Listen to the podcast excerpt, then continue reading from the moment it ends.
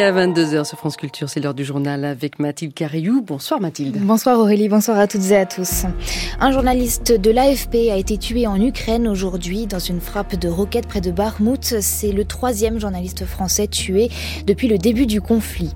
Au Canada, les feux de forêt continuent de progresser dans la province d'Alberta. Des milliers de personnes ont dû être évacuées. En France, nous reviendrons sur ces déclarations de Gérald Darmanin qui entend interdire les manifestations d'ultra-droite après la polémique de ce week-end. Retour également sur Bruno Le Maire et le CPF. 30% du montant des formations pourrait rester à la charge des bénéficiaires. Et puis notre invitée ce soir, c'est la sociolinguiste Maria Candea. Elle viendra nous parler de tous ces nouveaux mots qui entrent dans le dictionnaire cette année. Il est le troisième journaliste français tué en Ukraine depuis le début de l'invasion russe. Armand Soldin, 32 ans, journaliste pour l'agence France Presse, a été tué cet après-midi près de la ville de Barmout, qui est en permanence sous le feu de l'artillerie russe. Correspondance depuis Kiev de Camille Magnard. Arman Soldin était né à Sarajevo. Il avait quitté la ville avec ses parents sous les bombes en 1992 alors qu'il n'était qu'un bébé. Quand il a annoncé à sa mère qu'il partait couvrir la guerre en Ukraine, 30 ans plus tard, elle lui a dit « Je ne t'ai pas sorti des bombes de Sarajevo pour que tu ailles sous celles de Kiev ». Mais il y est allé et il y est retourné tout au long de ces 15 derniers mois d'invasion russe. L'Ukraine aura été sa première guerre comme pour beaucoup de journalistes de sa génération. Il y travaillait à Kiev comme coordinateur vidéo de l'agence France Presse, mais surtout très régulièrement comme reporter sur le front, en particulier dans le Donbass, l'épicentre de cette guerre. C'est là qu'il a été tué ce mardi sur la route de Barmouth, tué par une roquette du même type que celle sous lesquelles il s'était retrouvé il y a une semaine quand il avait filmé cette vidéo postée sur Twitter. Il y écrivait avoir connu la pire terreur de sa vie. Ce mardi, ils étaient cinq journalistes accompagnant des militaires ukrainiens pour un reportage quand ils sont tombés sous cette salve de roquettes. Tous ses collègues sont sains et saufs. Toute notre agence est effondrée, déclare le PDG de l'AFP Fabrice Fries, qui poursuit La mort d'Arman Soldin est un terrible rappel des risques et dangers auxquels sont confrontés au quotidien les journalistes qui couvrent le conflit en Ukraine. Camille Magnard à Kiev pour France Culture.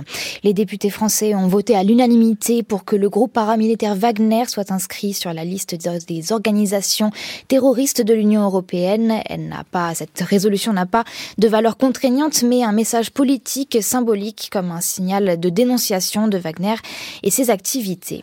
Donald Trump déclaré responsable d'agression sexuelle par le tribunal civil de New York pour avoir agressé une ancienne journaliste et écrivaine dans les années 90, puis l'avoir traitée de menteuse et diffamée à plusieurs reprises.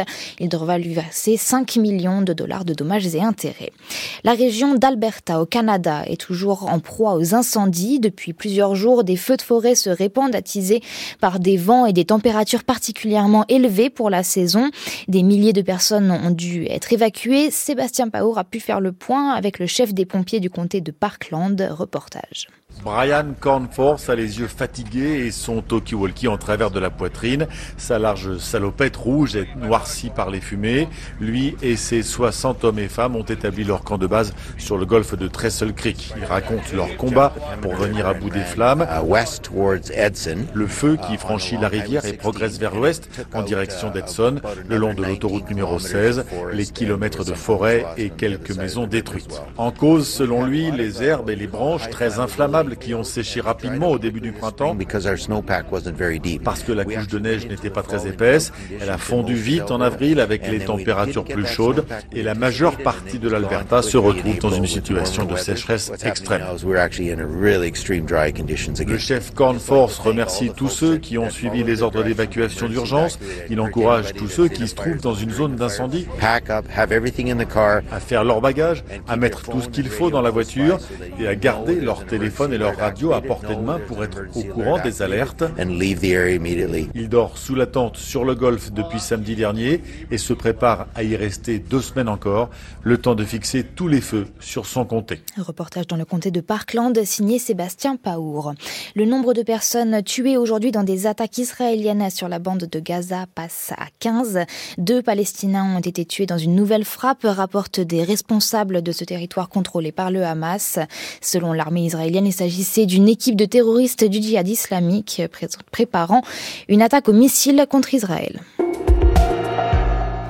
Gérald Darmanin veut interdire toutes les manifestations d'ultra-droite. Le ministre de l'Intérieur l'a annoncé aujourd'hui à l'Assemblée nationale. Plus exactement, il demande au préfet de prendre des arrêtés d'interdiction dès lors qu'un militant classé à l'ultra-droite, pour reprendre ces termes, fera une déclaration de manifestation en préfecture. Cette interdiction, c'est la réaction tardive du gouvernement après la polémique suscitée par un rassemblement néofasciste samedi à Paris. 600 personnes, parfois calgoulées, ont défilé dans les rues de Paris, Mathieu Laurent. Gérald Darmanin au regret, semblerait-il, d'avoir dû s'en remettre à la justice. Nous avons souhaité interdire une précédente manifestation de ce genre en janvier dernier. Or, argumente le ministre de l'Intérieur, le tribunal administratif de Paris nous a sommé malheureusement de pouvoir laisser s'organiser ce cortège. Allusion là est faite à la marche au flambeau de Paris Fierté. Elisabeth Borne, la première ministre à l'Assemblée nationale. Je trouve assez choquantes les images qu'on a pu voir. Celle d'un défilé rythmé de slogans du groupe Union Défense, drapeau noir marqué de la croix celtique interdite dans plusieurs pays européens, un agrégat emmené par le GUD, agrégat que celles et ceux qui suivent ces mouvances qualifie volontiers de néofasciste. Le député modem Bruno Millienne s'indigne que ces groupuscules arborent, je cite, des oripeaux symbolisant la haine et la violence. Image aussi terrifiante que scandaleuse, selon la députée Renaissance Astrid Panosian-Bouvet. Le sénateur socialiste David Assouline lance Il est inadmissible d'avoir laissé 500 néo-nazis et fascistes parader au cœur de Paris. Expliquez-vous, lance-t-il à Gérald Darmanin. La gauche ironise Les casseroles sont manifestement plus dangereuses que les bruits de bottes. Salve signé Yann Brossat, porte-parole du Parti communiste. Embarras manifeste au sommet. D'autant plus embarrassant que la manifestation s'est terminée par un concert de rock arien dans la salle Simone Veil de, Saint-Cyr-l'École. Le maire de la commune affirme qu'il a été floué, qu'il ne savait pas qu'il s'agissait d'un festival néofasciste. Sur un flyer publié sur les réseaux sociaux, plusieurs groupuscules appelaient à célébrer l'événement tout en gardant secret le lieu du concert. Concernant le CPF, le compte personnel de formation qui permet aux salariés de financer par exemple une reconversion on savait depuis le mois de décembre que le gouvernement envisageait de faire payer une partie de ces formations par les salariés eux-mêmes.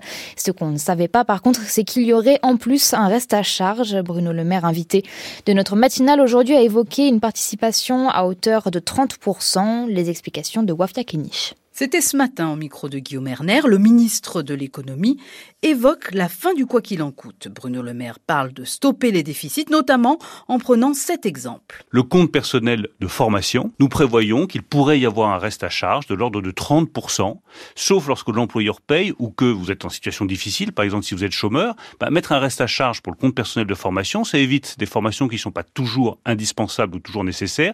Si vous en avez vraiment besoin, il faut que vous ayez un reste à charge de 30%. Une économie très concrète pour limiter, dit-il, des dépenses publiques. Aussitôt contacté, Christophe Sullivan, président des acteurs de la compétence, principale fédération des organismes de formation, ne cache ni son inquiétude ni sa surprise. C'est une catastrophe pour toutes les, personnes effectivement qui en ont le plus besoin. En fait, il y a d'autres dispositifs euh, que nous avons d'ailleurs soutenus euh, qui permettent de pérenniser le financement du CPF, notamment le co-investissement employeur euh, et salariés via le CPF, surtout pour soutenir les reconversions et la formation sur les métiers en tension hein, dans les bassins d'emploi. Donc aujourd'hui, effectivement, on ne comprend pas trop cette annonce qui n'apporterait finalement pas grand-chose en termes en termes d'économie, mais surtout qui limiterait l'accès des Français à la formation. À Bercy, on minimise l'annonce faite ce matin. Il s'agissait, selon le ministère, d'un exemple pris par Bruno Le Maire. Le pourcentage de ce reste à charge sera, assure-t-on, soumis à discussion. Wafia Kenich pour France Culture. 150 nouveaux mots vont entrer dans le Petit Robert en 2024. Chaque année, le dictionnaire ajoute des termes à son répertoire, des termes qui sont au fil du temps entrés dans le langage courant. Et dans la dernière version, on retrouve par exemple complosphère, crush, crypto-monnaie ou encore le verbe mégenrer. Alors d'où viennent ces mots? Comment entrent-ils dans la langue? Et pourquoi ce choix plutôt qu'un autre? Pour répondre à toutes ces questions, nous accueillons la sociolinguiste Maria Candea. Bonsoir. Bonsoir. Vous êtes enseignante à l'université Sorbonne Nouvelle à Paris, co-autrice d'un ouvrage intitulé Le français est à nous, petit manuel d'émancipation linguistique. Alors pour commencer, comment ça marche un dictionnaire? Quel est le processus et quels sont les critères pour faire entrer un mot dans la liste? Le fonctionnement basique est toujours le même.